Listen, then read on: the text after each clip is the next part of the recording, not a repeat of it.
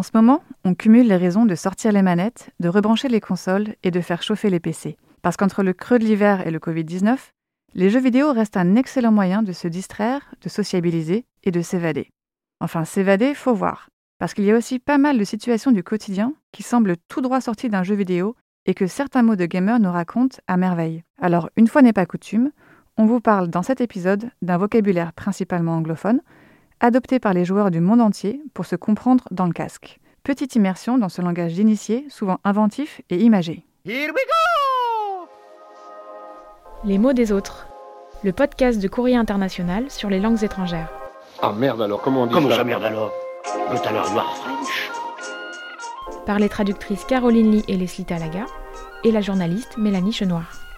Avec la participation de Yuba Gugam. L'autre jour, Yuba, notre stagiaire de troisième à la rédaction, m'a raconté une de ses journées. Et ça m'a fait penser à vous parce que j'aurais bien eu besoin de vos talents de traductrice pour certains mots. En fait, la semaine dernière, en sortant du collège, je me suis rappelé que je devais faire du babysitting. Et du coup, j'ai dû speedrun pour aller chercher ma cousine. Heureusement, je connaissais les glitches du métro pour aller plus vite. Donc, j'arrive pile à l'heure, mais là, je trouve ma cousine en larmes. Un griffeur lui avait piqué son goûter. Et pour se venger, elle avait looté sa trousse. Problème, elle s'est fait choper par la maîtresse. En tout cas, ce sera aux parents de gérer ça. Moi, je suis juste là en backseat gamer. Ça m'a rappelé cette réplique du dessin animé Le monde de Nemo. Je crois qu'il essaie de nous parler, il prononce des mots. Écoute, t'es mignon, mais on ne comprend absolument rien. Euh, tu peux pas répéter la première phrase? Ah oui, euh, effectivement. Et avec les sous-titres, euh, du coup, ça donne quoi? Alors, après explication, voilà ce que ça veut dire. Il a dû traverser la ville en un temps record. C'est le principe du speedrun. Donc, par exemple, pour optimiser son trajet, il s'est positionné au meilleur endroit sur le quai du métro pour être le plus près de sa sortie. Mais il a aussi exploité des glitches dans le métro. C'est-à-dire toutes ces petites anomalies du système que seuls les vrais habitués connaissent. Par exemple, prendre un tunnel en sens interdit parce qu'on sait que ça nous fait un raccourci. Ok, il a fait la course contre la montre dans un contexte qui n'est pas du tout prévu pour ça, si je comprends bien. Voilà. Ensuite, à l'école, la petite pleurait parce qu'un camarade avait pris son goûter par pure méchanceté. C'est ce que font les griffeurs, ces joueurs malveillants qui se comportent comme des sortes de Attila des cybersteppes. La petite s'était donc vengée en lootant, c'est-à-dire en récupérant toute la trousse de son camarade. Ah bah oui, loot en anglais, c'est le butin. Et les griefers, c'est globalement ce qui cause du grief en anglais, du chagrin, de la peine. À ce niveau, je sais d'ailleurs même plus si ça compte comme du franglais, puisque grief est un dérivé du vieux français qui nous a donné grief, au sens de dommage, doléance. Ah oui? C'est bon à savoir ça. Et à la fin, le backseat gaming, c'est quoi alors? Littéralement, ça veut dire jouer depuis le siège arrière. C'est un peu ce que font les passagers qui expliquent à un conducteur qu'il ferait mieux de passer par ici ou par là, alors qu'ils n'ont pas le volant entre les mains.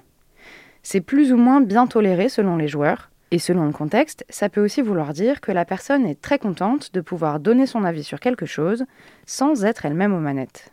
Ah, mais moi je ne t'ai rien demandé. Ni moi non plus. Alors c'est sûr que ça fait beaucoup de franglais qu'on pourrait traduire en bon français. Mais dans la pratique, ces termes issus du jeu vidéo relèvent vraiment du langage quotidien. Et il faut reconnaître que ça peut aider à susciter une certaine empathie. Par exemple, si je veux que mon neveu de 15 ans comprenne quand je lui raconte mon expédition pour renouveler mon passeport, je peux lui raconter un truc comme ça. De base, il faut savoir que la sous-préfecture, c'est une sorte de roguelike. En gros, tu passes de salle en salle de manière totalement erratique et chaque fois, tu fais face à un adversaire aléatoire. Au choix, tu as la salle où il y a 5 guichets, dont 4 fermés. Celle qui n'est ouverte qu'entre 10h45 et 11h52, ou celle où tu n'es pas assez équipé parce qu'il te manque le formulaire hashtag XL8. J'arrive donc à la sous-préfecture, je passe sans encombre les premiers mobs, c'est-à-dire les créatures plus ou moins hostiles peuplant l'environnement, gardes de sécurité, surveillants et autres plantons de service. Et là, j'avise plusieurs files, dont une nettement plus courte, mais réservée aux gens qui ont pris rendez-vous en ligne. Moi, j'ai pas rendez-vous. Et des fois, le culot, ça marche. Alors hop, j'opte pour cette bonne vieille stratégie du cheese. L'audace, ça passe ou ça casse. Attends, le cheese? Le fromage? Quel rapport avec l'audace? En fait, la définition est un peu controversée. Au départ, c'est une stratégie qui nécessite peu de compétences tout en se révélant plutôt efficace. Par exemple, c'est quand un joueur fait du button mashing, c'est-à-dire quand il bourrine sur les boutons de sa manette pour répéter un combo fatal et que son adversaire en face n'a pas le temps de faire quoi que ce soit. Ah oui, le button mashing. Dans les jeux de combat, c'est probablement ma stratégie préférée. À l'origine, le cheese, c'est donc une stratégie basique qui s'apparente limite à de la triche, puisqu'elle ne fait appel à aucune vraie compétence. Avec le temps, le concept a un peu évolué. Et aujourd'hui, chez les joueurs de haut niveau, on parle aussi de cheese pour désigner un coup à la fois facile et risqué, mais potentiellement très payant, généralement en début de partie. Hmm, un coup inattendu qui décontenance l'adversaire ou qui est à la limite de la légalité? C'est un peu comme au tennis en 1999 quand Martina Hingis fait un service à la cuillère sur une balle de match. Un geste de débutante pour déstabiliser son adversaire, Steffi Graf. C'est ça l'idée. Et on comprend que le concept est ses défenseurs et ses détracteurs. Enfin bon, dans mon cas, la stratégie fromagère n'a pas fonctionné. Un sbire a dû voir mon manège et m'a demandé si j'avais bien rendez-vous. Stop right there, criminal scum. Nobody breaks the law on my watch.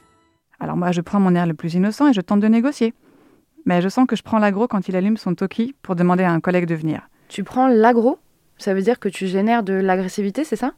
C'est genre t'as deux étoiles dans GTA et tu sens la nervosité monter autour de soi Exactement. Et j'ai pas franchement envie de finir busted, de me faire choper, quoi. Mais je sens que j'ai pas assez d'énergie pour poursuivre la discussion. Ma barre de mana est à zéro. Du coup, échec total de la mission, je me retrouve au bout de l'interminable queue que je voulais éviter. En tout cas, t'as gardé ton calme. C'est vrai. Et c'est vrai aussi que garder son calme, c'est parfois le plus gros défi pour les joueurs. On ne se rend pas forcément compte, mais les nerfs sont soumis à rude épreuve et il y a des mots bien précis pour exprimer les différentes étapes d'énervement du joueur. C'est un peu comme les phases du deuil, sauf que là, globalement, tu fais le deuil de ton sang-froid. Ça commence quand on bute sur une difficulté de manière, disons, répétée. Il faut pas beaucoup plus qu'un obstacle récalcitrant pour atteindre le niveau 1 de l'énervement, la phase salty, de l'anglais salé. Ensuite, on passe au niveau 2, le tilt. En anglais, ça veut dire pencher. Et ça remonte à l'époque du flipper, cet ancêtre de la borne d'arcade que les joueurs bousculaient rageusement pour décoincer leur boule, quitte à casser la machine. À l'époque moderne, dans un jeu de tir par exemple, il suffit de se retrouver face à un campeur pour sentir venir le tilt. Il n'y a rien de plus énervant que ces types qui abusent d'une bonne planque pour canarder en restant bien à l'abri. Du coup, au bout d'un moment, il ne reste plus qu'une seule chose à faire. Rage quit. Littéralement, abandonner la partie de rage.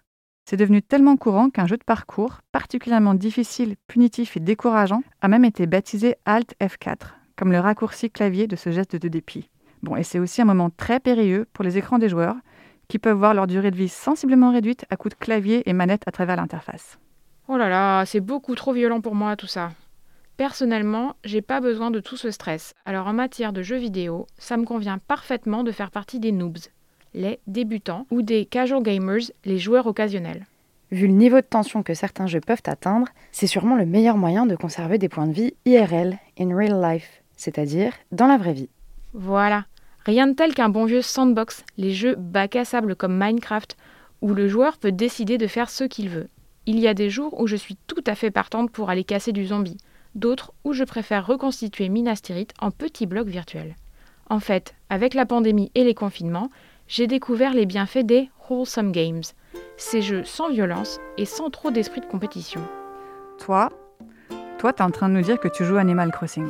Gagné Si je me sens d'humeur aventureuse et téméraire, ma quête la plus épique, ça va être de partir à la chasse aux Easter eggs. Parce qu'en attendant de les avoir au chocolat, j'adore ces œufs de Pâques dissimulés par les concepteurs de jeux. C'est toujours des petits clins d'œil amusants à découvrir. D'ailleurs, il y en a un dans cet épisode. On vous invite donc à venir sur le site de Courrier International pour retrouver le script de cet épisode, ainsi que tous les termes de ce petit lexique de gamer. Un grand merci à Hugo Florent et à Yuba Gougam pour leur aide. Si l'épisode vous a plu, n'hésitez pas à nous le dire avec des étoiles et à vous abonner sur votre appli d'écoute préférée.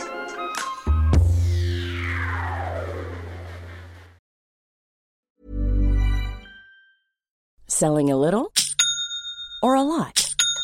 Shopify helps you do your thing however you cha-ching. Shopify is the global commerce platform that helps you sell at every stage of your business. From the launch your online shop stage to the first real life store stage, all the way to the did we just hit a million orders stage. Shopify is there to help you grow. Shopify helps you turn browsers into buyers with the internet's best converting checkout. 36% better on average compared to other leading commerce platforms because businesses that grow grow with Shopify. Get a $1 per month trial period at Shopify.com slash work. shopify.com/work.